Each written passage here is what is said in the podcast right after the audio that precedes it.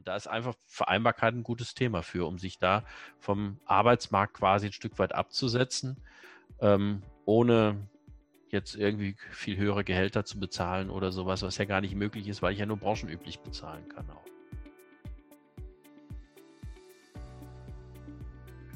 Dann darf ich Sie ganz herzlich begrüßen zu unserer zweiten Episode zum Themenschwerpunkt Fachkräftebindung in der Sozialwirtschaft, unserem Podcast des Paritätischen Wohlfahrtsverband Baden-Württemberg. Ich freue mich heute ganz besonders, wieder einen Gast begrüßen zu dürfen. Wir haben heute Oliver Schmitz zu Gast. Er ist Geschäftsführer der Beruf und Familie Service GmbH in Frankfurt und äh, leitet zudem ein Seminar an der Evangelischen Hochschule in Freiburg im Studiengang Sozialmanagement. Ich darf Sie recht herzlich begrüßen, Herr Schmidt, heute. Ja, guten Morgen. Hallo. Ich freue mich sehr, hier dabei sein zu dürfen. Das uns auch, Ihre Expertise heute hören zu können und gemeinsam über das Thema Fachkräftebindung in der Sozialwirtschaft sprechen zu können. Ähm, das ist ein ganz wichtiges Thema meines Erachtens in den letzten Jahren.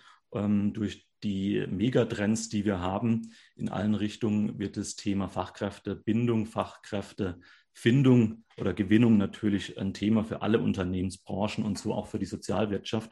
Deshalb möchten wir uns heute den Schwerpunkt widmen auf die Sozialwirtschaft. Einsteigen will ich aber, um Sie ein bisschen aus Ihrer Reserve zu locken, mit drei Oder-Fragen, also eine Oder-Runde.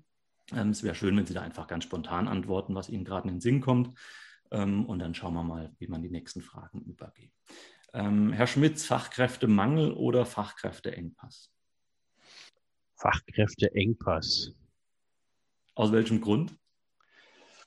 Naja, Mangel, es gibt, äh, gibt potenziell viele, viele Fachkräfte. Also ich weiß nicht, ob es da einen wirklichen physischen Mangel gibt, aber gerade für die Sozialwirtschaft ähm, ist es so, dass äh, ich eher einen Engpass sehe, weil ich ja auch quasi als Branche attraktiv sein sollte und halt schauen muss, dass ich die Fachkräfte, die da sind, vielleicht auch für die Branche gewinnen kann. Also nicht nur jetzt für die eigene Organisation, sondern weitergeschaut auch. Es gibt viele Fachkräfte, potenzielle Fachkräfte. Und da geht es halt auch um die Förderung, ähm, auch, auch, auch Gleichberechtigung und, und, und weitere Themen. Da ist noch viel zu schöpfen auch an Fachkräften. Ähm, und daher eher ein Engpass als Mangel. Wir müssen uns das was zunutze machen, was quasi auch noch nicht geschöpft ist. Dankeschön. Maßnahmen oder Kultur? Kultur. Für mich ist Kultur so das letztendlich das Entscheidende auch.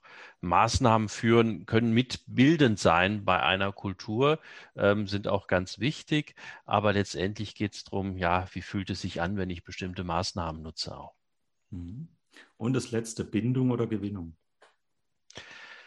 Das fällt mir jetzt schwer. Also ähm, da wäre ich jetzt schon fast ein Stück weit bei Bindung, weil aus Bindung kommt Gewinnung. Das Beste, sage ich immer, sind die eigenen Beschäftigten, die gut über den eigenen Arbeitgeber reden, die ich gut binde, weil das führt gleichzeitig auch zur Gewinnung. Herzlichen Dank. Ich habe es am Anfang erwähnt, Sie sind Geschäftsführer der Beruf und Familie Service GmbH mit Sitz in Frankfurt. Ähm, ich weiß nicht, ob alle unsere Hörer das kennen, aber würden Sie kurz vielleicht erklären, was Ihre Organisation ist und was die macht? Genau. Ähm, also wir begleiten in einem Prozess Organisationen und zwar sind es Unternehmen von 15 bis 130.000 Beschäftigten, ähm, aber auch viele Institutionen ähm, im im öffentlichen Sektor von kleinen Kommunen bis hin zur kompletten Bundesregierung, auch alle Bundesministerien begleiten wir mit diesem Prozess, wo es darum geht, eine bessere Vereinbarkeit von Beruf und Familie herzustellen oder permanent weiterzuentwickeln, kontinuierlich weiterzuentwickeln. Und äh, dafür vergeben wir auch ein Zertifikat, das Zertifikat zum Audit Beruf und Familie und Audit Familiengerechte Hochschule. Wir sagen schon mal ganz bewusst, dass wir ein Entwicklungsaudit sind. Das heißt, wir sind jetzt nicht so ein Zertifikat, wo jetzt auf den Status quo geschaut wird und da kriegt man jetzt ein Zertifikat für und das war's dann, sondern bei uns geht es quasi darum, wir schauen auch auf den Status quo, aber das Wesentliche ist bei uns, wie will man sich in den nächsten drei Jahren weiterentwickeln? Also das ist quasi das, was auch zertifiziert wird, dass man sich entsprechend seinen Möglichkeiten engagiert weiterentwickelt.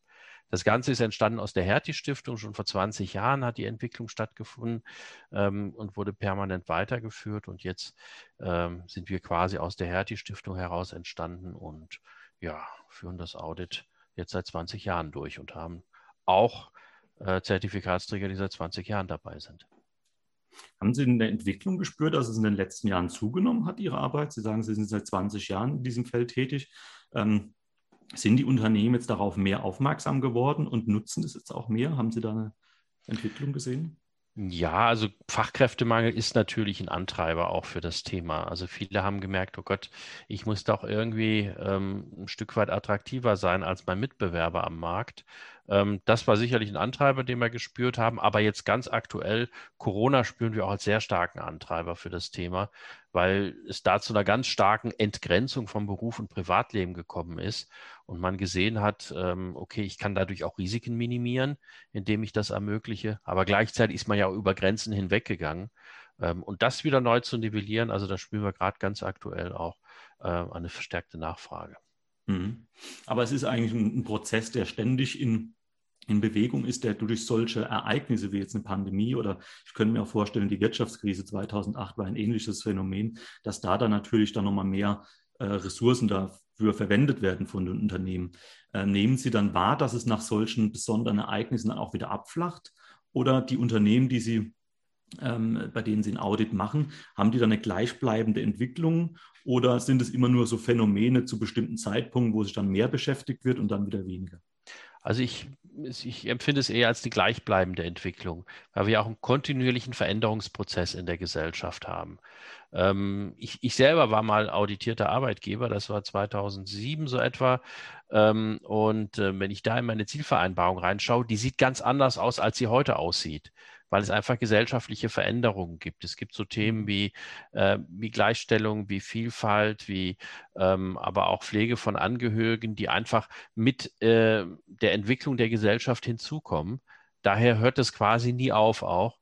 Und wir merken eigentlich eher kontinuierliche Weiterentwicklung. Mhm. Es gibt natürlich so kleinere Peaks schon mal, also wie jetzt nach, nach Corona sicherlich auch. Ähm, aber es ist eher ein Dauerthema auch. Aber ich glaube, das ist auch ganz wichtig für die Unternehmen, die sich jetzt vielleicht erst auf den Weg machen, dass das ein Prozess ist, der, der über mehrere Jahre sich entwickeln muss ähm, und dass es nicht einfach einfache Maßnahmen sein können, die dann entwickelt werden. Da kommen wir später nochmal drauf, aber das habe ich jetzt schon mal rausgehört.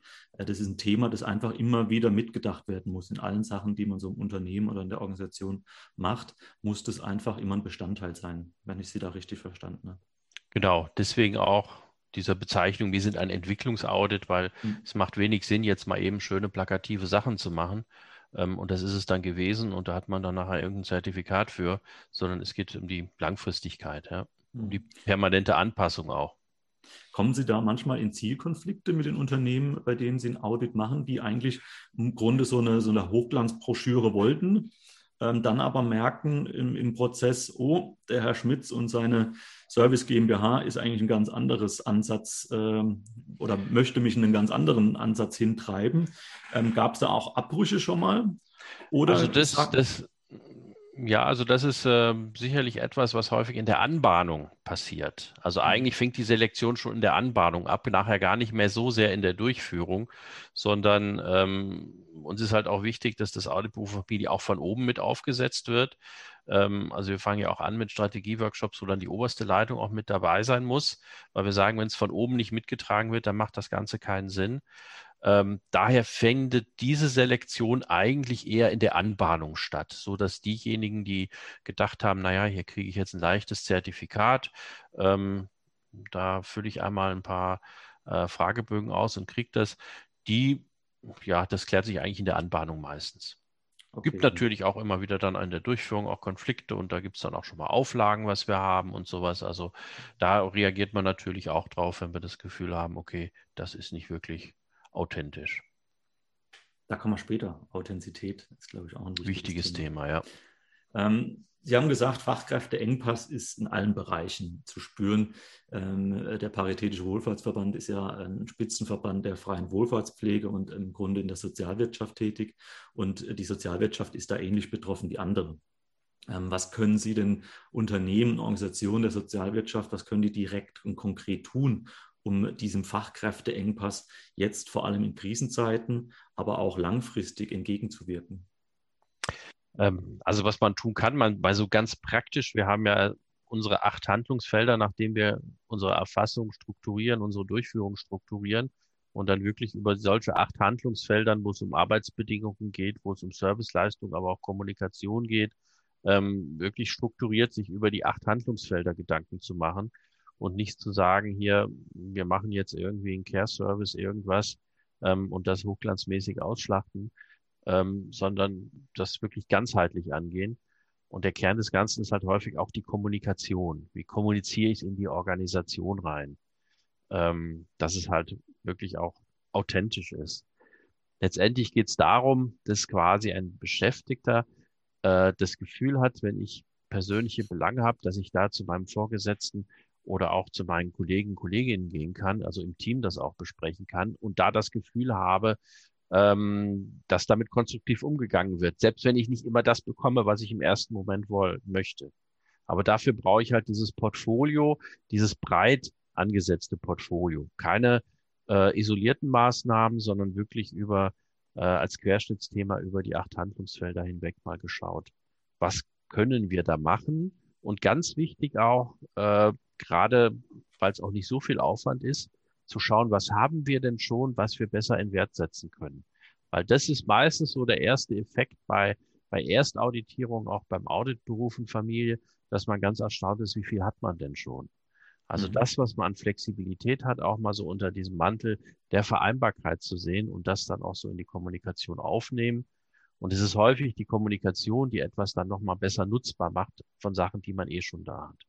Also mhm. erstmal schauen, was haben wir eben über die Breite der Organisation und wie können wir das für das Thema, für die Attraktivität in Wert setzen. Können Sie mal von diesen acht Handlungsfeldern, die Sie angesprochen haben, mal einige Beispiele nennen, mhm. was man sich da beschäftigt? Genau, also so die ersten drei, da geht es um die Arbeitsbedingungen, Arbeitszeit, Arbeitsorganisation, Arbeitsort. Bei Arbeitszeit natürlich so die ganzen Möglichkeiten der Flexibilisierung.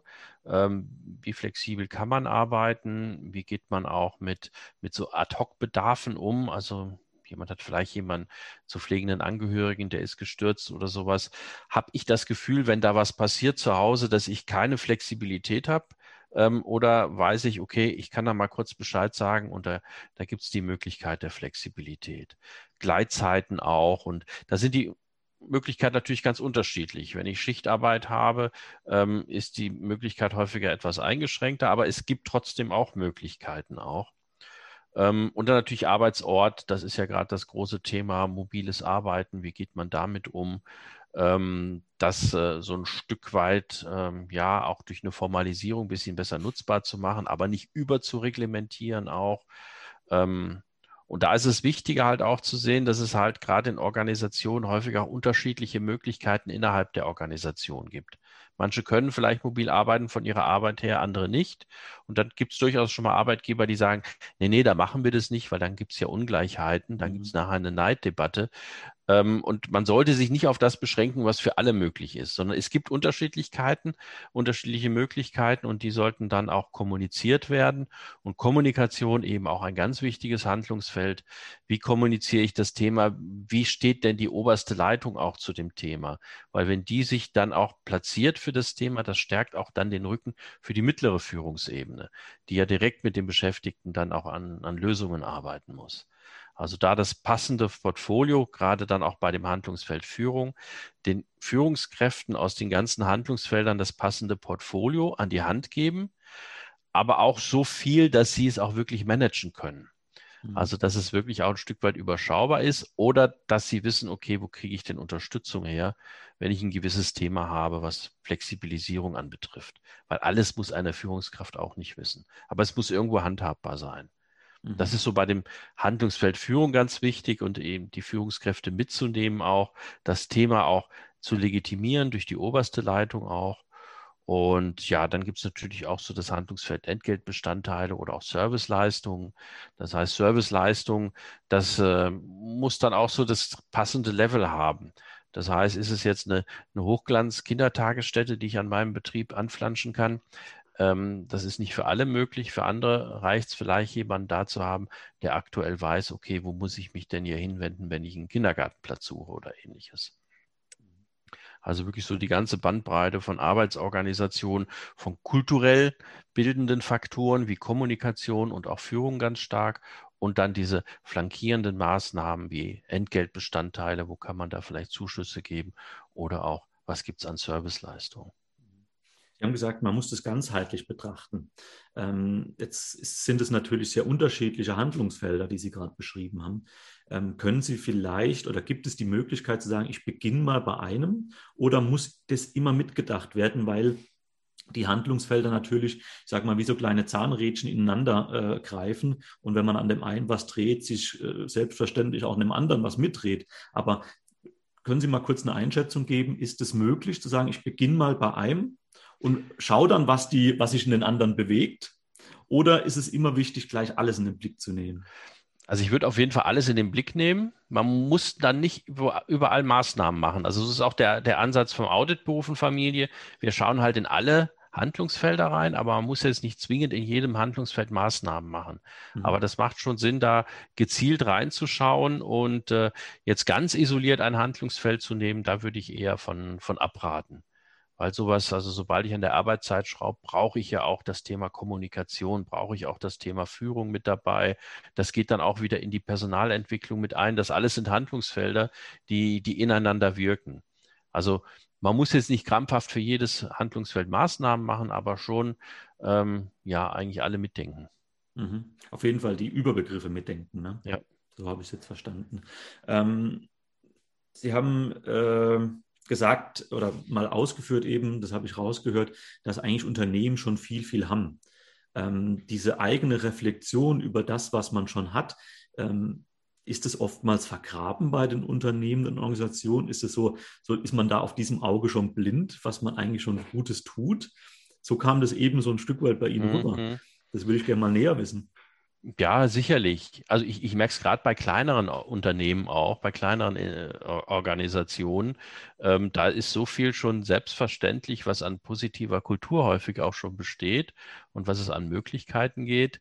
Ähm, häufig sind es Dinge, die, die nicht formalisiert sind. Ah ja, ich weiß ja, ich, äh, ich kann ja da hingehen und da wird mir geholfen, ähm, aber es ist nicht sichtbar. Also es ist immer auch so ein Grad, so eine, so eine Frage der, der Formalisierung. Also ich, ich bin jetzt kein Freund davon, alles überzuformalisieren, alles in irgendwelche Regelungen zu stopfen, aber manchmal hilft es einfach, Dinge, die irgendwie selbst wie, wie selbstverständlich da sind, da einen kleinen Schritt der Formalisierung zu machen, um sie darstellbar, um sie erlebbar zu machen, auch um sie sichtbar zu machen, auch für vielleicht neue Beschäftigte, die reinkommen. Aber es ist schon so, dass, dass man manche Sachen denkt, oh ach, ja, das hat ja auch mit Vereinbarkeit zu tun. Ja. Mhm. Das ist interessant. Ähm, weil das ist ja manchmal im eigenen Leben nicht anders. Ne? Also diese positiven äh, Ressourcen, die man hat, die, die gehen einem manchmal so ein bisschen abhanden, weil man einfach das als selbstverständlich nimmt und sich dann natürlich immer ein Stück weit vergleicht mit, was machen die anderen. Und dann erlebt man das, was die anderen tun, immer als viel, viel besser, was man selbst tut. Und, und dann merkt man so im Grunde nicht mehr seine eigenen Stärken. Das fand ich jetzt ganz, ganz spannend. Das ist auch ein Dauerthema. Wir merken wir auch im Auditberuf und Familie, dass man auch immer mal wieder bewusst machen muss, dass man bestimmte Sachen, die man hat, äh, dass die zur Attraktivität beitragen. Das ist ja immer so, so, so, ein, so, ein, etwas schwieriger Weg, weil man sich ja auch nicht zu sehr selbst belobhudeln will. Aber man muss immer wieder mal bewusst machen, hey, ähm, das ist jetzt nicht unbedingt selbstverständlich, dass wir die oder die Maßnahme haben, die oder die Angebote haben.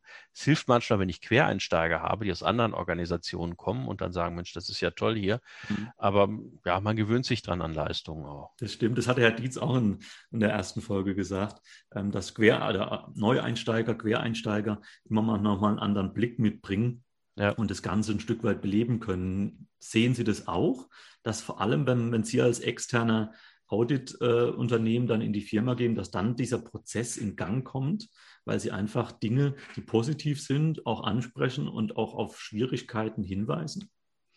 Genau, nochmal dieser, dieser externe Blick, dieser doch recht neutrale Blick, den wir dann haben, dass dann so manche Dinge, die ja einfach nochmal neu in Wert gesetzt werden können. Und ja, wie gesagt, es ist eigentlich ein Dauerthema, immer wieder mal bewusst zu machen, hey, das ist nicht selbstverständlich hier ich, ich komme da immer mit dem Beispiel, was ich mal bei einer Organisation erlebt habe, ähm, wo es quasi vor der Kantine ähm, wie so einen kleinen Obststand gibt, wo man sich das Obst mitnehmen kann. Nach einer gewissen Zeit hat sich da keiner mehr für bedankt, aber wenn an einem Morgen mal die Bananen fehlen, gibt es sofort Beschwerden.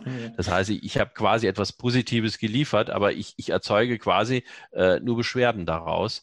Ähm, daher muss ich halt auch schauen, dass ich das immer wieder so ein bisschen, mich auch ein bisschen selbst beweihräuchere auch ähm, und sage, hier, das ist gar nicht so selbstverständlich. Mhm. Das ist ein schönes Beispiel. aber das ist das typische Denken. Ne? Irgendwann nimmt man es als ja. Selbstverständlichkeit und wehe, es fehlt dann, dann, dann äh, merkt man das natürlich sofort. Also deswegen sagen wir auch schon mal häufig beim Audit, wenn da so eine Idee kommt, oh, eine ganz tolle Maßnahme, ähm, wie lange kann man diese Maßnahme aufrechterhalten? Weil manchmal ist der Schaden größer, wenn ich eine Maßnahme einführe, die ich dann irgendwie nach einem Jahr, weil sie doch zu viel Ressourcen kostet, wieder abschaffen muss, als wenn ich die Maßnahme nie eingeführt hätte. Das stimmt. Aber das, also sind, äh, Sie bringen da auf ganz andere Gedanken. Also deshalb, mhm. das freut mich, dass Sie so einen Blick da jetzt heute reinbringen, weil äh, das bringt mich auch nochmal ins Überlegen, weil man, man hetzt immer so ein Gefühl, immer Maßnahmen hinterher. Ja, und das könnte man tun, das könnte man tun. Und das bringt einen kurzfristigen Erfolg, sage ich mal, oder einen Gewinn. Man macht sich aber nicht wirklich Gedanken darüber, äh, was das vielleicht für dauerhaften Aufwand betreibt. Also ich stelle mir das gerade mit, dem, ja. mit, dem, mit diesem Obstkorb vor. Das muss ja jeden Tag jemand machen. Ja, das muss, mhm. Dann muss jemand da sein, der sich darum kümmert. Ein Kümmerer, sage ich mal. Und wenn dieser Kümmerer es nicht mehr tut, dann fällt es auf den zurück, warum er es an dem Tag nicht mehr gebracht hat. Ja, ja. Danke. Interessant. ähm, Sie hatten es vorhin kurz mal auch angesprochen, ähm, äh, die Vereinbarkeit von Beruf und Familie. Ihre, Ihr Unternehmen hat es ja auch im, im, im, im, Wort Beruf und Familie zusammenzubekommen, die Vereinbarkeit hinzubekommen. Ähm, was zeichnet denn Ihrer Meinung eine familien- und lebensphasenorientierte Personalpolitik denn aus? In einem Zitat sprechen Sie da mal die Kultur als einen wichtigen Faktor an. Aber könnte man sagen, dass die besten Angebote und Maßnahmen nichts nützen, wenn die Kultur im Unternehmen nicht stimmig und konkurrent ist? Ja, absolut. Das muss sich, das muss sich quasi parallel ein Stück weit weiterentwickeln. Das ist immer die Frage Henne und Ei, was muss zuerst da sein? Meistens hinkt die Kultur ein kleines bisschen nach, aber sie, die, sie muss halt dann, dann entwickelt werden. Und äh, es macht halt keinen Sinn, wenn ich jetzt zum Beispiel, ich führe flexible Arbeitszeiten ein und man kann theoretisch dann auch mal um 15 Uhr gehen. Aber wenn ich dann das Gefühl habe, ich gehe um 15 Uhr und die Kolleginnen und Kollegen oder die Führungskraft schaut auf die Uhr ähm, und, und im, im Hinterkopf habe ich irgendwie, naja, so richtig gewollt ist das ja nicht, ähm, dann bringt mir auch diese Maßnahme nichts, dass ich die Möglichkeit habe, flexibel zu arbeiten ähm, sondern es, es muss quasi auch legitimiert sein und das kommt halt dann durch die Kultur.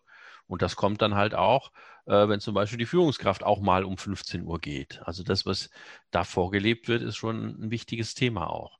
Und wenn ich als Führungskraft jeden Abend bis 20 Uhr da sitze und mein Auto das letzte immer ist, was auf dem Parkplatz steht abends, ähm, dann ist es natürlich auch nicht vorgelebt. Mhm. Ich hatte mal, ich weiß nicht, ob es im, im Rahmen des Studiums war, ähm, hat ein Dozent oder ein Professor mal erwähnt, ähm, dass er mit einem Sparkassendirektor gesprochen hätte. Und er hatte immer mittwochs mittags ab 15 Uhr äh, seine Kinder drinstehen. Und das war mhm. für alle öffentlich. Und das hat äh, bei den Kolleginnen und Kollegen dann natürlich zu, zu einem bestimmten ähm, Gedanken geführt. Ne? Also es hat was bewegt, es hat was verändert. Allein dieses, dieses, dieser Eins, der, der Eintrag im Kalender, ne, für der für alles sichtbar ist, wo dann deutlich wird, ja, auch unser Direktor in der Sparkasse oder der oberste Chef hat mittwochs nachmittags ähm, verbringt er Zeit mit seinen Kindern. Und ähm, das, macht, das war für mich so ein eindrückliches Beispiel, ne? wie eine, das ist ja eine Maßnahme, flexible Arbeitszeiten ermöglichen, aber vorgelebt von, von dem obersten Chef und dann auch noch ganz subtil äh, kommuniziert ne? und ganz selbstverständlich. Und ähm, das ist jetzt nicht an die große Glocke gehängt ne? und einen großen mhm. Ausschlag gemacht in der Sparkasse. Hier geht auch der Chef mittags um 15 Uhr die Kinder betreuen, sondern ähm, es war einfach nur für die Mitarbeiter sichtbar. Ähm, sind es genau diese Ansätze, die die Führungskräfte ähm, von ganz oben immer weiter nach unten spiegeln können, um so einfach ein Bewusstsein und ein Verständnis füreinander zu äh, generieren? Also das Vorleben ist schon wichtig. Also die Führungskraft muss sich schon klar sein, in was für einer wichtigen Rolle sie auch ist, was gerade das Kulturbildende anbetrifft. Wie das Beispiel, was Sie gerade gesagt haben, das ist wirklich kulturbildend dann in einer Organisation. Ähm, gerade auch, weil es halt auch nicht groß kommuniziert wird, aber äh, das, äh, das verbreitet sich dann auch.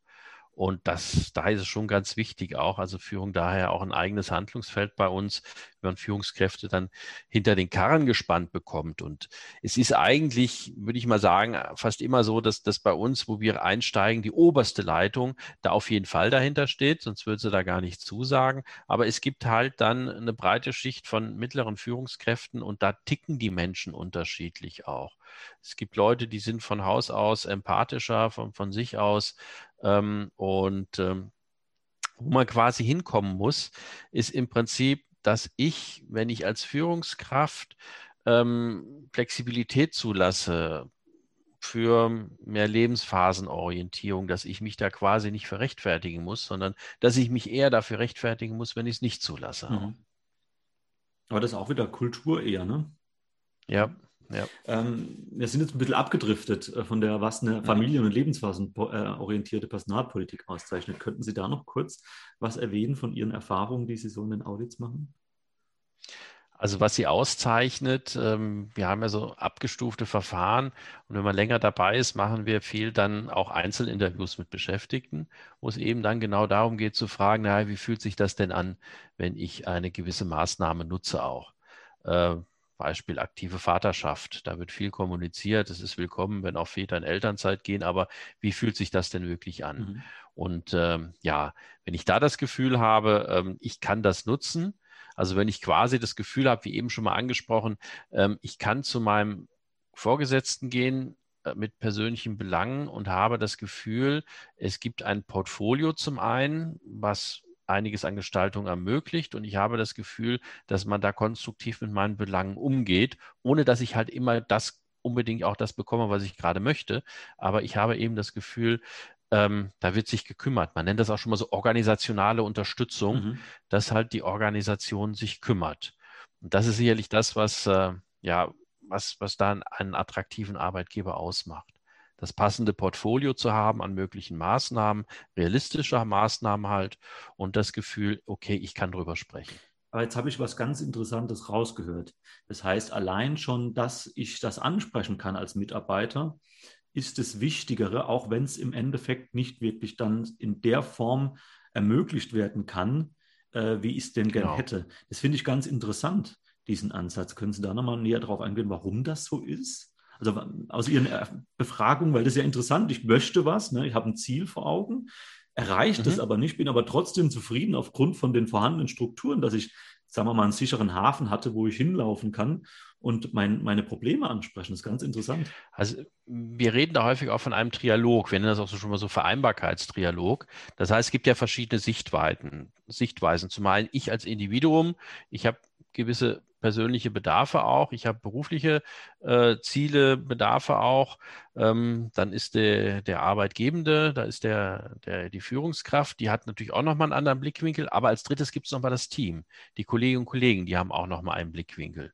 Ähm, und da quasi den Ausgleich zu schaffen, das ist, äh, das ist das Maßgebliche. Also ich, ich komme als Individuum und hab, äh, brauche jetzt irgendwie, ja, jetzt haben wir demnächst wieder einen Brückentag. Ich möchte einen Brückentag frei haben, weil ich dann mit meinen Kindern oder ähnliches auch. Oder bei Schichtbetrieb hatte ich es gerade, da geht es so um Weihnachten und sowas. Ich habe ähm, hab Kinder, ich möchte Weihnachten frei haben. Ähm, die Führungskraft hat natürlich den Spagat. Ich habe hier einen Dienstplan. Ähm, ich muss äh, bestimmte Sachen äh, vorweisen, um damit der Betrieb funktioniert. Ähm, und die Kolleginnen und Kollegen haben natürlich auch Bedarfe und da den Ausgleich zu schaffen. Und da kann es halt auch mal sein, dass der mit Familie vielleicht auch mal Weihnachten arbeitet. Ähm, wahrscheinlich seltener als jemand, der gerade keine Familie hat. Aber es gibt ja die Kolleginnen und Kollegen auch, wo Ausgleich geschaffen werden mhm. muss. Oder ja, man ist irgendwo auch an der Grenze, was zum Beispiel äh, örtliche Flexibilität anbetrifft. Bei manchen Tätigkeiten äh, sind dem Grenzen gesetzt. Ähm, und diese Grenzen der Vereinbarkeit offen anzusprechen, ist halt auch ein ganz wesentlicher mhm. Punkt. Mhm. Und da kann es halt auch sein, dass ich als Beschäftigter, ich hätte jetzt gern, was weiß ich, jeden, jeden Freitag und Mittwoch frei aus bestimmten Gründen, weil da vielleicht äh, an den anderen Tagen mein Partner oder meine Partnerin sich um die Kinder kümmern kann. Aber vielleicht gibt es ja organisatorisch etwas, warum es gerade Mittwochvormittag nicht geht, weil da immer eine bestimmte Sitzung ist oder ähnliches. Mhm. Und das sind halt Einschränkungen, Grenzen, wo man offen drüber reden muss. Und ähm, wo es aber auch schon mal geht, dass der oder die Beschäftigte, die dann gewisse äh, Privilegien auch nutzen kann, auch schon mal sich überlegt, wie kann ich es denn vielleicht auch für meine Kolleginnen kompensieren? Mhm. Also wenn ich jetzt Weihnachten frei habe, okay, dann ähm, können die halt die Brückentage haben oder ähnliches. Also es ist wirklich ein Geben und Nehmen dann sein äh, am Ende. Ja, aber das entwickelt sich, glaube ich. Ne? Und ich, das, das fand ich so, jetzt das, wo Sie es erzählt haben, so klasse. Es gibt so ein, es, es hat so einen Mehrwert in der Solidarität und im Zusammenhalt des Teams, weil jeder doch aufeinander aufpasst und Rücksicht nimmt.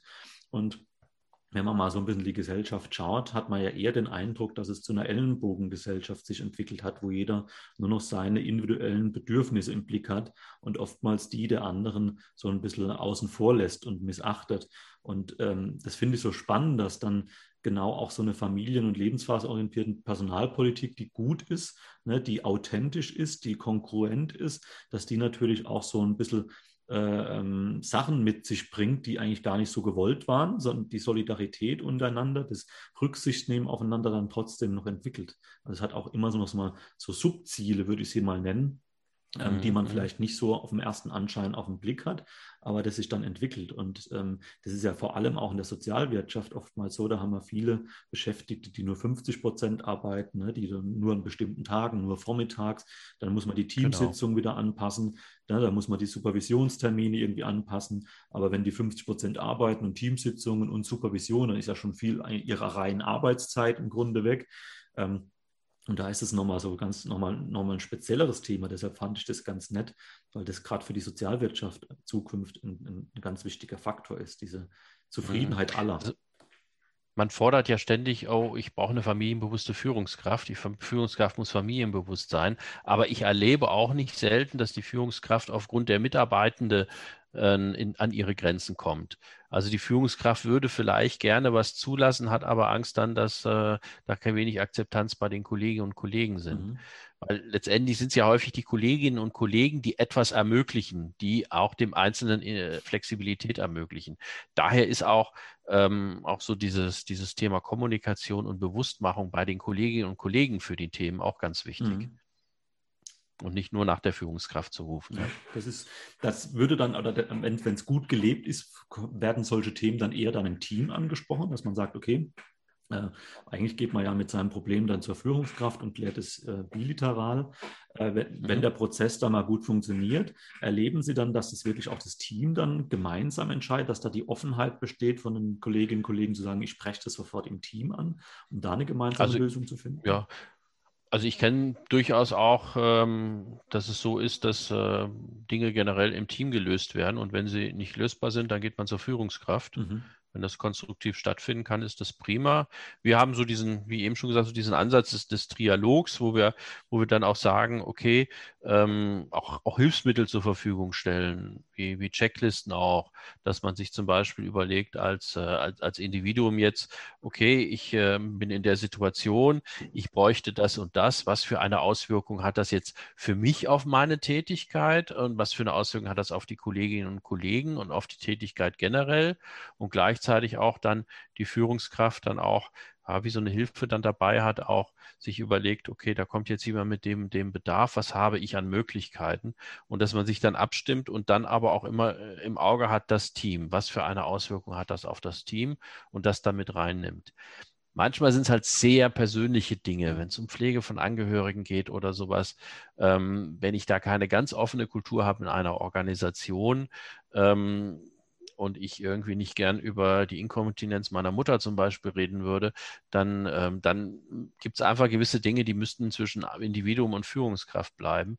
Aber im Idealfall, ob, obwohl Team muss immer mitgedacht werden, aber im Idealfall ist das Team mit bei der Entscheidungsfindung dabei. Mhm. Und dann kommt es auch zum Ausgleich und dann vermeidet man auch Neiddebatten. Vermutlich, ja. Also das liegt sehr nah. Ne? Also wenn es dann von allen mitgetragen wird, ähm, dann, dann fängt dieses untereinander das, äh, neidische Schauen, warum bekommt er, was ich jetzt nicht bekomme oder warum bekommt er es im höheren ja. Umfang wie ich. Das fängt gar nicht an, das ist halt wichtig für auch, das ist immer wieder bei der Kultur. Ne?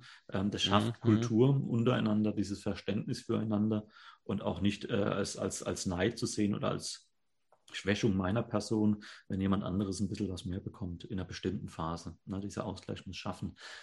Genau, und da muss es ja auch nicht immer nur um Familienthemen gehen. Das kann ja auch Ehrenamt sein. Da hat jemand ein gewisses Ehrenamt, was er erfüllen will, wo er gewisse Flexibilität verbraucht oder ähnliches auch. Ähm, bis hin auch, was auch immer wieder mal kommt, äh, jemand hat ein Haustier, hat einen Hund, wo er sich drum kümmern muss.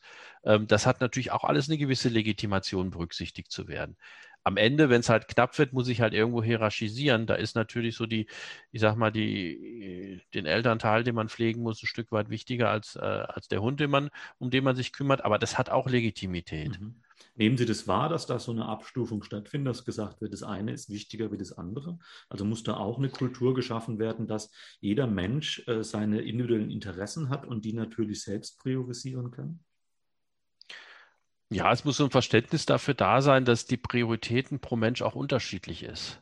Unterschiedlich sind auch. Das hat halt ganz viel mit dem Lebensstil auch zu tun. Das hat mit dem Lebensumfeld zu mhm. tun. Und für manche ist der Hund, das Haustier halt auch was ganz, ganz Wichtiges auch. Ähm, daher gehört sowas durchaus auch mit in die Berücksichtigung rein. Mhm. Ähm, jetzt haben wir mal drüber gesprochen, was, was so die Familien- äh, und lebensphasenorientierte Personalpolitik auszeichnet ähm, wollen wir mal ins Negative rüberwandeln, also schlechte Personalpolitik. Ähm, was meinen Sie da? Ist es oftmals die fehlende Authentizität, die wir schon angesprochen haben? Also man muss authentisch sein als Unternehmen mit den Maßnahmen oder Angeboten, die man hat. Ist es ein wesentlicher Faktor, wenn das fehlt, dass man eigentlich im Grunde auf dem Weg zu einer schlechten Personal, ich, das ist ein blödes Wort, aber ich würde es mal nennen, zur schlechten ja, ja, Personalpolitik ja. auf dem Weg ist, wenn man gar nicht authentisch sein kann? Also sicherlich, wenn man zu sehr trommelt und äh, zu wenig Substanz dahinter hat, ähm, dann das ist sicherlich eine schlechte Personalpolitik, ähm, weil ähm, also, also, da ist es besser, gar nichts zu gar, gar nichts zu kommunizieren, als dass man falsche Sachen kommuniziert, mhm. Also bei der heutigen Vernetzung, die man hat, ich hatte eben schon mal gesagt, das Beste ist ja der, der Mitarbeiter, der gut über das Unternehmen spricht. Und das Schlimmste ist der Mitarbeiter, der schlecht über das Unternehmen spricht. Und wenn ich dann eine Hochglanzbroschüren habe oder vielleicht auch irgendwelche Siegel trage, da gibt es ja mittlerweile auch einige, da steckt nur irgendwie ein mathematischer Logarithmus dahinter mhm. und dann wird für teuer Geld ein Siegel verkauft und mich damit dann schmücke, äh, das ist unglaubwürdig. Und wenn ich dann im Hintergrund Beschäftigten habe, die das, die das ankreiden, weil ich habe immer Beschäftigte, die auch, die nicht zufrieden sind in jeder Organisation. Aber wenn das quasi äh, so der Tenor ist, die Mehrheit darstellt, ähm, dann schade ich mir letztendlich auch. Mhm. Daher ist Authentizität eigentlich so der Kern des Ganzen. Wir sagen auch schon mal, wenn gerade wenn, wenn, wenn neue Organisation ins Audit einsteigt ähm, und wir im Handlungsfeld Kommunikation sind, dann sagen wir auch schon mal so jetzt erstmal den Ball ein bisschen flach halten, erstmal Dinge erzeugen, die auch Effekte, spürbare Effekte erzeugen und dann kann man größer in die Kommunikation reingehen. Mhm. Also erst einmal leben und dann kommunizieren, wie. Genau, erstmal was Erlebbares mhm. quasi auch da haben, damit man halt auch glaubwürdig ist. Und so schauen wir dann auch, also wenn wir so, eine, so einen Dreijahresplan machen, da haben wir in der Regel ganz viele Maßnahmen. Da wird dann mit der Ressourcenbrille drauf geschaut, ist das realistisch durchführbar? Und dann verteilt man sich das dann auch auf so drei Jahre und das auch strategisch, so dass man immer mal wieder eine Maßnahme hat, die, die sichtbar ist, die erlebbar ist. Es gibt viele Maßnahmen, die sind gar nicht so spürbar, mhm. ähm, aber dass man immer wieder so kleine Leuchttürme zwischendrin hat, wo man vielleicht auch mal ein schönes Foto machen kann fürs Mitarbeitermagazin und ähnliches. Also, dass man da auch, da nicht das ganze Pulver schon am Anfang verschießt, sondern immer wohl dosiert das Ganze dann mhm. auch macht immer mal kleine Häppchen wieder an die Öffentlichkeit geben, ja. wie alles sofort raus äh, ähm, pulvern, was man so an Maßnahmen jetzt äh, umgesetzt hat und was ja so große Wirkung erzeugen könnte. Ich will noch ein bisschen bei dieser Authentizität und bei dieser Kultur bleiben, weil ich finde, mhm. äh, ähnlich wie Sie, dass es was ganz, ganz Essentielles ist, was ganz, ganz Wichtiges. Ähm, wie lange braucht denn sowas? es ist ein Dauerprozess, also es ist nie fertig. Ne? Also ich kann halt, ich kann vielleicht sagen, so ab Montag 8.15 Uhr haben wir ein neues Arbeitszeitmodell, aber ich kann nicht sagen, ab Montag 8.15 Uhr ticken die Führungskräfte alle so, mhm. sondern das ist eher eine kontinuierliche Arbeit. Mhm. an, der, an der Kommunikation, äh, an, an, der, an der Kultur. Und es gibt ja schon eine Kultur, die vorhanden ist. Und da gilt es genauso wie bei den Maßnahmen, das nochmal besser im Wert zu setzen, vielleicht das, was da ist, ebenso dieses Unausgesprochene. Ähm, aber das ist sicherlich etwas, was Zeit braucht, was auch nicht immer nur von der Organisation abhängt, sondern auch schon mal vom gesellschaftlichen Umfeld. Da sind wir so bei dem Thema aktive Vaterschaft zum Beispiel. Ähm, so manche Männer werden nicht aktiv als Vater. Das hat nicht nur was mit der Organisation zu tun, wo ich arbeite, sondern vielleicht auch mit meinem sozialen Umfeld, weil es da noch weniger Akzeptanz, Akzeptanz gibt. Mhm. Da erinnere ich mich auch an einem Interview, was ich mal geführt habe im Rahmen einer Auditierung. Das war so, ja, im, im sehr ländlichen Bereich äh, mit einem jungen Vater gesprochen und äh, mal gefragt, so wie ist das denn mit Elternzeit für Väter? Der dann auch so meinte, naja, eigentlich hätte ich es ja schon gern gemacht, aber was denken denn die Nachbarn, wenn ich tagsüber mhm. zu Hause bin? Ne? Mhm. Also es ist nicht nur die Organisation, es ist auch die Gesellschaft. Wobei ich als Organisation halt die Gesellschaft ein Stück weit auch mitforme. Also ich erzeuge ja auch Handlungsdruck in der mhm. Gesellschaft. Und ich denke gerade die Sozialwirtschaft als äh, ja, ein Bereich, der halt auch sozial bewusst sein sollte, was natürlich auch schwierig ist bei der ganzen Arbeitsverdichtung, die es häufig in dem Bereich gibt. Da kann man doch oder sollte man auch vermehrt, also mehr als jetzt auch als gutes Beispiel vorangehen. Mhm. Sie haben jetzt die Sozialwirtschaft angesprochen, aus Ihrer Erfahrung. Wie viele ähm, äh, Audits haben Sie schon durchgeführt in der Sozialwirtschaft? Oh, habe ich jetzt gar nicht im Kopf, aber wir haben doch relativ stark Sozialwirtschaft vertreten, auch bei uns. Okay. Ich denke, das hat auch ein Stück weit damit zu tun, dass Sozialwirtschaft sicherlich auch einen Fachkräftemangel hat ähm, und das weniger durch Hochglanz und weniger mhm. durch, äh, durch äh, monetäre Sachen ähm, kompensieren kann, sondern schon sehen muss, okay, wie kann ich attraktiver werden, ohne dass ich jetzt wie manch, manches riesen IT-Firma, die hat natürlich ganz andere Möglichkeiten, sondern mit dem, was mir zur Verfügung steht. Und da ist einfach Vereinbarkeit ein gutes Thema für, um sich da vom Arbeitsmarkt quasi ein Stück weit abzusetzen ähm, ohne jetzt irgendwie viel höhere Gehälter zu bezahlen oder sowas, was ja gar nicht möglich ist, weil ich ja nur branchenüblich bezahlen kann auch. Mhm. Also sagen Sie schon, das habe ich jetzt rausgehört, es hat einen Effekt, ähm, diese, diese, diese Vereinbarkeitsfragen gut geklärt zu haben, diese, diese Personalpolitik authentisch, das hat einen Effekt, um Mitarbeiter zu gewinnen. Spielt das Gehalt also im Wesentlichen gar nicht so eine große Rolle? Also das Gehalt ist nicht unwichtig, natürlich, aber ähm, ich habe da in der, in der Regel auch keine großen Möglichkeiten. Also mhm. ich kann nicht ähm, so viel mehr bezahlen, um eine schlechte Vereinbarkeit zu kompensieren. Da hat es auch mal eine, eine Studie zugegeben, wo man versucht hat, das mal in Euro zu fassen. Eine Doktorarbeit war das, ähm, wie viel ich quasi mehr bezahlen muss einem Beschäftigten, um eine schlechte Vereinbarkeit im Vergleich zu kompensieren. Und da sind mhm. relativ große Summen am Ende rausgekommen.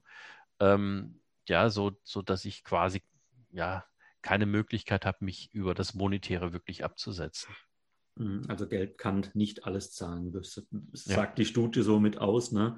Zeit, ja. äh, die man gewinnt durch äh, Vereinbarkeits, äh, Personalpolitik, um Familie, Beruf, Freizeit, Hobby, Ehrenamt zusammenzubekommen, wiegt sich nicht mit Geld auf. Gerade auch, es ist natürlich auch ein Generationenthema. Ist natürlich auch bei uns immer Thema, ähm, verschiedene Generationen sind dabei, ist auch eine sehr langfristige Studie zur Generation Z zu machen auch. Man, wenn man sieht, was da wichtig ist, auch für die Generationen, die kommen, für die man ja attraktiv sein muss, dann ist das nicht in erster Linie das Geld, dann ist es eher die Flexibilität auch, wo danach gefragt wird. Mhm. Und ich erlebe es halt immer mehr, dass dann auch zum Teil Berufseinsteiger sagen, ach nee, ich, ich steige mal mit 90 Prozent ein, weil ich habe irgendwie ein Hobby, Ehrenamt oder so und möchte Freitagnachmittag zu Hause sein, mhm. was ich früher vielleicht gar keiner gewagt hätte, das überhaupt zu fordern. Ja. Aber da sieht man, dass so diese, diese Flexibilität, diese, diese freie Zeit auch für was anderes ungeheuer wichtig ist. Mhm. Und ähm, sinnstiftend die Arbeit, ist es auch ein wichtiger Faktor? Davon hat ja die Sozialwirtschaft eigentlich im Grunde enorm viel. Sinnstiftende ja. Arbeit zu tun, was Wichtiges, was Gutes zu tun. Ähm, spielt es auch jetzt bei Ihren Audits eine Rolle, wie, wie sinnstiftend die Arbeitsplätze auch gestaltet sind? Auf jeden Fall. Also es geht ja auch beim Audit darum, auch ein Stück weit äh, Verantwortung zu übernehmen, auch gesellschaftliche Verantwortung zu übernehmen. Das heißt, wenn ich attraktiver Arbeitgeber bin, ich lasse Flexibilität zu, ich berücksichtige, wenn jemand zu pflegende Angehörige hat ähm, und das auch kundtu, dann übernehme ich da ja auch ein Stück weit die gesellschaftliche Aufgabe, mhm. ähm, allein auch nur, weil ich halt Handlungsdruck in der Gesellschaft erzeuge auch. Und das mhm. Sinnstiftende ist dabei sicherlich auch, auch, auch bei der Außenwirkung, auch in der Kommunikation mit zu unterstreichen. Mhm. Ich sehe da vor allem auch ein Feld für, für die Sozialwirtschaft. Ähm, wir bieten ja genau diese Dienstleistungen an, die oftmals von, von Wirtschaftsunternehmen oder Industrieunternehmen gebraucht wird, um die Vereinbarkeit zu realisieren. Ähm, da bin ich nicht im, im Feld genug äh, gebildet, zu sagen, das besteht schon. Oder ist da momentan noch eine Lücke, wo man sagen kann, die Sozialwirtschaft hat eigentlich einen großen Spielplatz, wo sie sich als Partner von Wirtschaftsunternehmen genau in diesem Feld äh, etablieren kann, zu sagen, wir bieten euch was an, damit ihr eure Vereinbarkeit, äh, sei es im Ehrenamt, ne? also wir bieten ja auch ganz viele mhm. Arbeitsplätze, wo man ehrenamtlich tätig werden kann. Ne? Wir, ja, ähm, ja. Soziales Engagement ist bei uns ja äh, ganz groß. Kann, man kann 450 Euro Jobs bei uns machen in einer Beratungsstelle, um eventuell seine IT-Kenntnisse damit einzubringen. Ähm, das möchte ich gern so in Richtung Ende noch wissen. Gibt es da ein Spielfeld, wo die Sozialwirtschaft noch beackern kann? Oder findet es schon statt und dieses Pflänzchen muss einfach weiter gehegt und gepflegt werden? Es gibt ja einiges so an, an, an Drittleistern, an Dienstleistern, die Unterstützung bei Vereinbarkeit anbieten, die, ähm, die so CSR-Beratung machen und ähnliches in dem Bereich. Ähm, aber es hätte natürlich noch ein Stück weit mehr Authentizität, wenn da äh, Sozialdienstleister dann dahinter steht, mit dem man kooperieren kann, mit dem man auch ähm, gemeinsame Projekte auch machen kann im öffentlichen Bereich. Hm. Also ich glaube, das wäre schon, könnte schon, könnte schon von Interesse sein. Das, das zum, zum Teambuilding, zur, zur Kulturentwicklung dann auch nutzt in einer Organisation. Ja, wir haben ja die Vielfalt. Also wir haben ja. ähm, Organisationen, die sich um, genau auf diese Themen spezialisieren ähm, sei das jetzt erlebnispädagogische Angebote, ne, die Richtung kulturfördernd und, mhm. und teamstiftend sein können, aber es können halt auch die Kita um die Ecke sein, ne, die in, ja. in Händen des Paritätischen Wohlfahrtsverbandes ist man sagen kann, da geht man eine Kooperation ein, ähm, dass die Kinder dort vorrangig mal äh, auch einen Platz kriegen. Vielleicht kann man auch eine eigene Gruppe schaffen. Ne? Ich stelle mir gerade vor, für, für Krankenhäuser, für äh, Pflegeheime, wo auch Schichtbetrieb ist. Ich kenne wenig Kindergärten, die so ein, ein auch Nachtsbetreuung machen. Ne? Also Alleinerziehende sind dann oftmals ne, darin gehindert, in ihrem Job weiter zu arbeiten, weil niemand da ist, der nachts aufs Kind aufpassen kann. Das muss man natürlich gesellschaftlich alles wollen, ne? dass man sagt, äh, es muss akzeptiert genau. sein, dass man sein ja. Kind nachts abgibt, um äh, äh, arbeiten gehen zu können. Ich glaube, das ist auch dann, was Sie auch angesprochen haben, diese, diese Kultur im Unternehmen, wie gehen wir mit unseren Mitarbeitern um, hat auch immer ganz viel mit der gesellschaftlichen Kultur zu tun.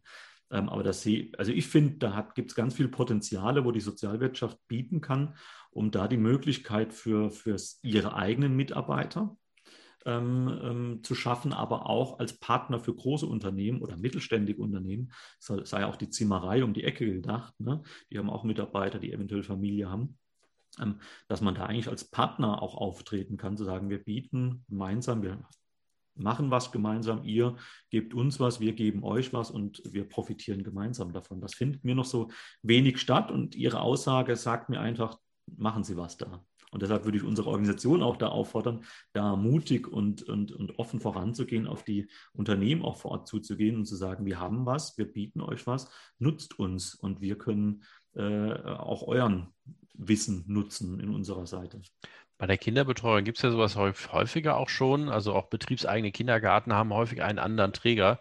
Da ist dann ein Träger aus, aus der Sozialwirtschaft, ähm, weil die einfach professioneller sind. Da gibt es aber auch so andere Sachen, so, so, Programme, das ist jetzt sowas wie Seitenwechsel oder so, wo dann Führungskräfte dann auch mal mhm. ähm, eine Zeit lang mal in einem Pflegeheim arbeiten und da unterstützen und dadurch ihre Sozialkompetenz erweitern. Also auch dahingehend sehe ich auch Möglichkeiten der Kooperation. Mhm. Das, das, haben wir auch oftmals in, der, in den Werkstätten für Menschen mit Behinderung. Mhm. Das ist immer ein ganz äh, weites Feld dass man sagt, man wechselt mal den Arbeitsplatz, um die Sichtweisen zu wechseln. Ganz interessantes Projekt. Ich frage mich immer nur, wie nachhaltig das denn ist. Jetzt hat man es mal gesehen und kann es vielleicht hineinfühlen, vergisst man es wieder. Das habe ich auch so ein bisschen das, die Angst bei der Corona-Pandemie jetzt. Ne? Ja. Ähm, ähm, von daher, wie nachhaltig sind denn solche Sachen? Dann haben Sie da eine Einschätzung? Ach, ich glaube, wenn man es wirklich mal gespürt und gerochen hat, also nicht nur jetzt in einem Hörsaal oder in einem Seminarraum gehört hat, wie zum Beispiel Bedarfe der von Beruf und Pflege, was das bedeutet. Ich glaube, wenn man es wirklich gespürt und gerochen hat, ist nochmal was ganz anderes. Weil das ist ja häufig so ein Thema, ähm, wenn ich eine Führungskraft habe, die zum Beispiel selber zu pflegende Angehörige hat, ähm, die steht häufig ganz anders, ganz offen für dieses Thema da, wenn jemand mit Belangen kommt, als jemand, der es noch nie gehabt hat. Mhm. Aber wenn man die Möglichkeit gehabt hat, das mal so ein bisschen zu erleben, ist das und, und eben gerochen und gespürt hat, dann, so, dann, dann ist es sicherlich nochmal doch ein bisschen stärker verankert auch, ja. Die Zeit ist fortgeschritten. Es macht ganz viel Spaß mit Ihnen. Ähm, es geht alles ganz, ganz schnell. Aber wir müssen langsam, glaube ich, zum Ende kommen. Und ähm, eine meiner letzten Fragen ähm, ist, auch im Gespräch ist deutlich geworden, dass äh, viele Unternehmen, Organisationen von der Vielfalt der Möglichkeiten und Angeboten teilweise auch überfordert sein könnten. Es mhm. gibt so viel Mögliches, man kann so viel tun. Ähm, was können Sie denen mit auf den Weg geben, damit sie von diesem von der Vielfalt jetzt nicht erschlagen werden? An welchen Hebel sollte man am besten ansetzen? Was kann man kurzfristig morgen tun, um mal in den Prozess zu starten, wo, wo fange ich an, wenn ich mich jetzt intensiv damit auseinandersetzen will. Rufe ich Sie am besten an und sage, ich mache jetzt einen Termin mit der Beruf- und Familie Service GmbH. Genau, am besten sofort einen Vertrag, ja. Also ansprechbar sind wir natürlich immer und wir sind auch ganz unverbindlich ansprechbar. Das ist überhaupt kein Problem. Was ich als erstes machen sollte, das ist mal reinhören in die Organisation. Wie fühlen sich die Leute denn? Also da zu schauen, was, was, was sind denn die Bedarfe? Oder auch einfach mal auf meine äh, Altersstruktur in der Organisation zu gucken. Daraus lässt sich dann auch schon einiges erlesen, mhm. rauslesen. Also nicht selten ist es ja so, dass ich äh, in unserer Gesellschaft eine alternde Belegschaft habe. Die haben natürlich nochmal andere Bedürfnisse, da zu schauen. Aber gleichzeitig muss ich attraktiv sein dann für die Jüngeren, die nachkommen. Also das ist ein, ein man kommt dann irgendwie von, von einem aufs andere auch. Ähm, und äh, als erste Maßnahme würde ich einfach mal fragen, hey, ähm, wie fühlt ihr euch denn hier? Wie ist es denn hier zu arbeiten? Aber das muss auch wieder authentisch sein, die Abfrage. Das muss authentisch sein. Wenn ich, wenn ich natürlich vorher irgendwie immer nur in meinem Chefbüro gesessen habe und kein Mensch, äh, ähm, sowas, was ich auf der Teppichetage, sagt man ja schon mal, war und man mhm. erst durch zwei Vorzimmer durch musste, bis man zu mir gekommen ist, was eigentlich unmöglich war, dann ist das natürlich ein großer Bruch. Ne? Aber mein, selbst dann kann es ja nochmal umso wirksamer sein, weil es halt wirklich dann ein, ein Bruch ist auch. Mhm. Herzlichen Dank, Herr Schmitz, für dieses äh, ausführliche Gespräch. Es hat mir sehr viel Spaß gemacht, äh, mit Ihnen über dieses Thema zu sprechen. Ich finde es ein wichtiges. Ähm, deshalb äh, kümmert sich der Paritätische Wohlfahrtsverband ja auch darum, für die Sozialwirtschaft was an die Hand zu geben. Leider ist ja unser unsere ähm, Veranstaltung im letzten Jahr ausgefallen. Wir planen, das weiterhin zu machen. Ähm, einfach, dass man sich auch wieder in Präsenz sehen kann. Ich nehme heute ganz viel mit. Ich hoffe, Sie, äh, die den Podcast hören, nehmen auch ganz viel aus diesem Gespräch mit. Ähm, wir werden mal schauen, Herr Schmitz, was wir noch zur Verfügung stellen können an Materialien auf unserer Internetseite Gerne, ja. zu dem Podcast, wo Sie sich auch dann nochmal ein bisschen intensiver damit auseinandersetzen können und vielleicht auch Kontaktdaten, wenn Sie sagen, ja, ich möchte da mal ein unverbindliches Gespräch haben mit den Kolleginnen und Kollegen der Beruf und Familie Service GmbH. Ähm, stellen wir das bereit. Ich bedanke mich ganz rechtlich für Ihre Zeit, für Ihren enormen Erfahrungsschatz, den Sie heute mitgebracht haben und das Wissen. Ähm, mir hat es ganz viel Spaß gemacht. Ich freue mich auf ein weiteres Treffen eventuell und hoffe, dass wir uns dann im Herbst vielleicht in Stuttgart ähm, zum Social Slam dann auch in Präsenz sehen. Herzlichen ja, Dank, vielen, Herr Schmitz. Ganz vielen Dank auch von meiner Seite. Hat mich auch sehr gefreut. Für mich auch immer wieder anregend, dann diese, diesen Austausch zu haben. Und ja, ich freue mich aufs nächste Mal. Dankeschön. Tschüss. Tschüss.